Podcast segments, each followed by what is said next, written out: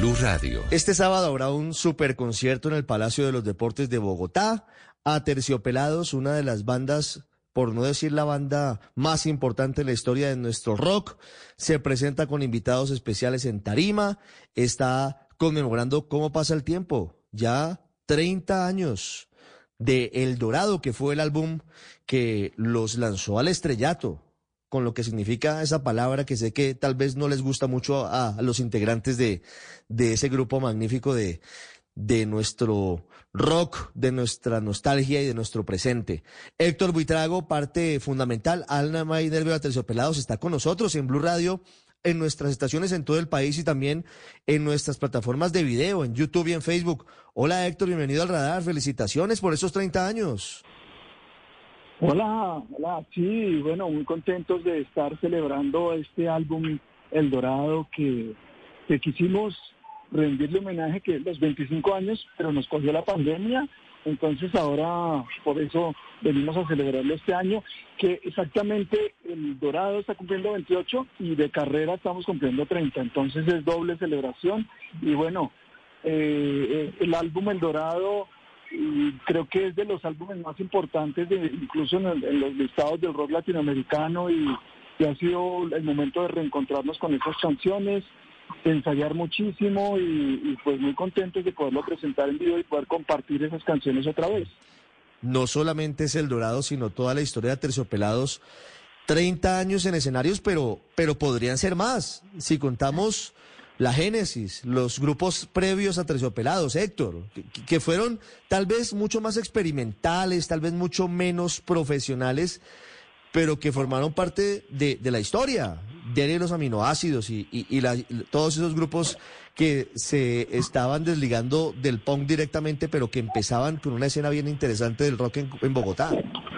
Eh, sí, pues esa fue una época en la que afortunadamente pues estábamos ahí cuando empezó la nueva ola del rock en español a nivel latinoamericano y se generó un movimiento en Colombia que podríamos decir que, fue el nuevo rock colombiano, que tenía muchos elementos de la estética y del contexto de, Colombia y que lo pudimos presentar a, toda Latinoamérica aprovechando muchos canales que, en ese momento existían, como el Latino, y, y pues las radios de todo el continente que estaban abiertos a esos sonidos y, bueno, habían otros grupos en Colombia que en ese momento también sonaron y fueron importantes, como La Derecha, 1280 Almas, y también fue el momento de Quimosis, el momento incluso de, la misma Shakira y del mismo Carlos Vives. Claro. ¿Cómo fue ese recorrido, Héctor, para empezar en Pelados y quiénes, bueno, además de, claro, Andrea Echeverry, que ha sido su, su gran amiga en la música, eh, en la vida, en todos estos años. ¿Cómo han sido las formaciones? Antes de hablar del concierto de hoy, ¿cómo ha sido el cambio de formación de, de Aterciopelados en estos 30 años? Sí, antes de en esa, en esa época, pues yo eh, estaba con la presidencia. Incluso, pues para los que no saben, yo también estaba fui, uno de los fundadores de ese grupo bogotano de punk llamado La Pestilencia. Ahí conocí a Andrea ya cuando yo ya quería como buscar otros horizontes musicales. Formamos el, famoso Delia y los aminoácidos que, con el cual tocamos en los bares de Bogotá, en los bares subterráneos de esa época o bares alternativos, como les decíamos, que entre, ellos Barbarie, Barbie. Ahí también compartimos eh, en, en el barrio La Candelaria eh, muy cerca del bar de Carlos Vives y la Niña Mencha, que se llamaba Estación Central, y otro bar muy importante que se llamaba La Casona. Y ahí con, con el grupo de los aminoácidos fue que eh, empezó todo, empezó, empezó como ya nosotros componiendo canciones y más tarde ya le cambiamos el nombre, terminamos la relación sentimental con Andrea y a partir de ahí fue que empezamos a Terciopelados. ¿Y cómo ha sido ese trabajo musical, esa amistad de 30 años? Bueno, hemos crecido todos, imagínese usted 30 años en la vida de, de nosotros, de ustedes, es, es todo el tiempo. ¿Cómo han sido todos esos momentos en tarima, esos cambios de empezar a grabar los, las maquetas en cassette a, pasar a, la música que hoy es intangible como la que escuchamos en aplicaciones como Spotify, como Deezer, y, que es tan distinta a la que seguramente ustedes comenzaron tocando. Sí, hemos vivido todas esas transformaciones de la industria porque cuando empezamos esos primeros demos los, los llevábamos a las emisoras en un formato que se llamaba DAT, que, que era el formato en el cual se grababa en los estudios en ese tiempo y, las emisoras lo tenían. De ahí pasábamos incluso las primeras canciones como Mujer Gala y Sortilegio, los llevábamos en ese formato. Y ya para el público salía en cassette, en LP. Y bueno, tuvimos toda esa transformación cuando llegó el CD.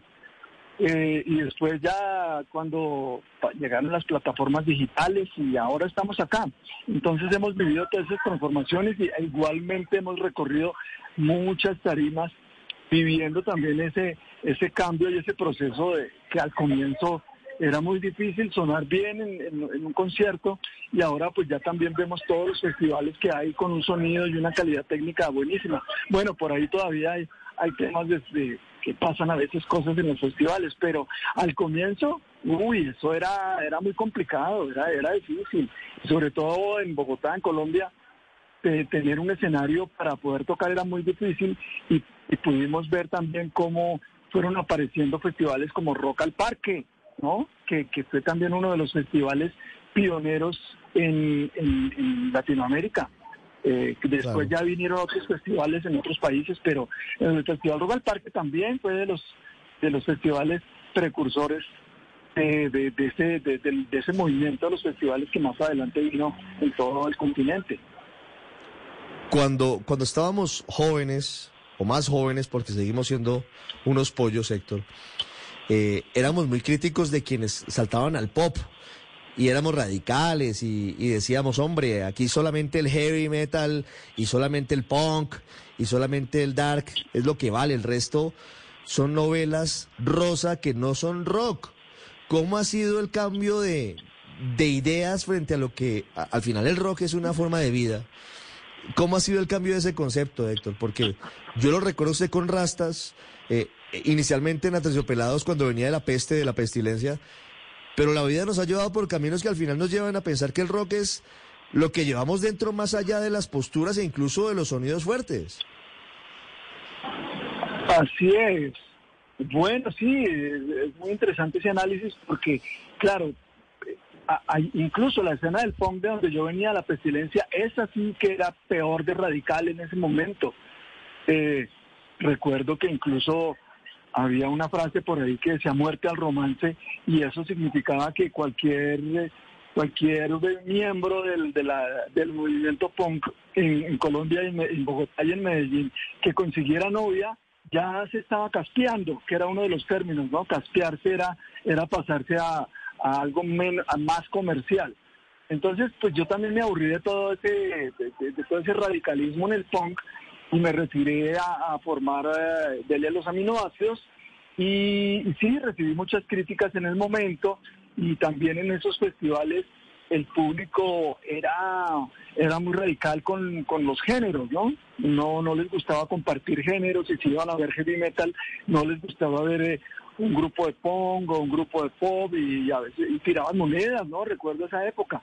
Luego yo creo que también ha sido una cuestión de, de, educación del público y también de, de, lo que los festivales empezaron a traer, ¿no? Los festivales empezaron a traer una, una oferta de géneros muy amplia, una oferta de músicos y de, y de músicas diferentes y también los públicos fuimos aprendiendo a apreciar esos otros sonidos y esas otras músicas y a respetar también, pues es el caso, ¿no? Hoy podemos ver festivales en donde incluso se comparten géneros tan dispares como, como la salsa, como el, la ranchera con rock, con música urbana y así pasa mismo en, las, en las plataformas digitales. Los jóvenes de hoy están pasando de oír eh, música disco, música electrónica, música urbana y también están oyendo corridos. Bueno, entonces yo creo que es. que es algo también de, del tiempo.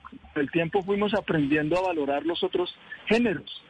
eso es cierto, y, hay que decir que Pelados fue uno de los primeros grupos, al menos en Colombia, en la escena que empezó a, mezclar eh, pues eh, la música popular, ¿no? Los, boleros, las rancheras, el joropo, muchas canciones de Pelados forman parte de esa mezcla, incluso con ritmos populares que no eran rock.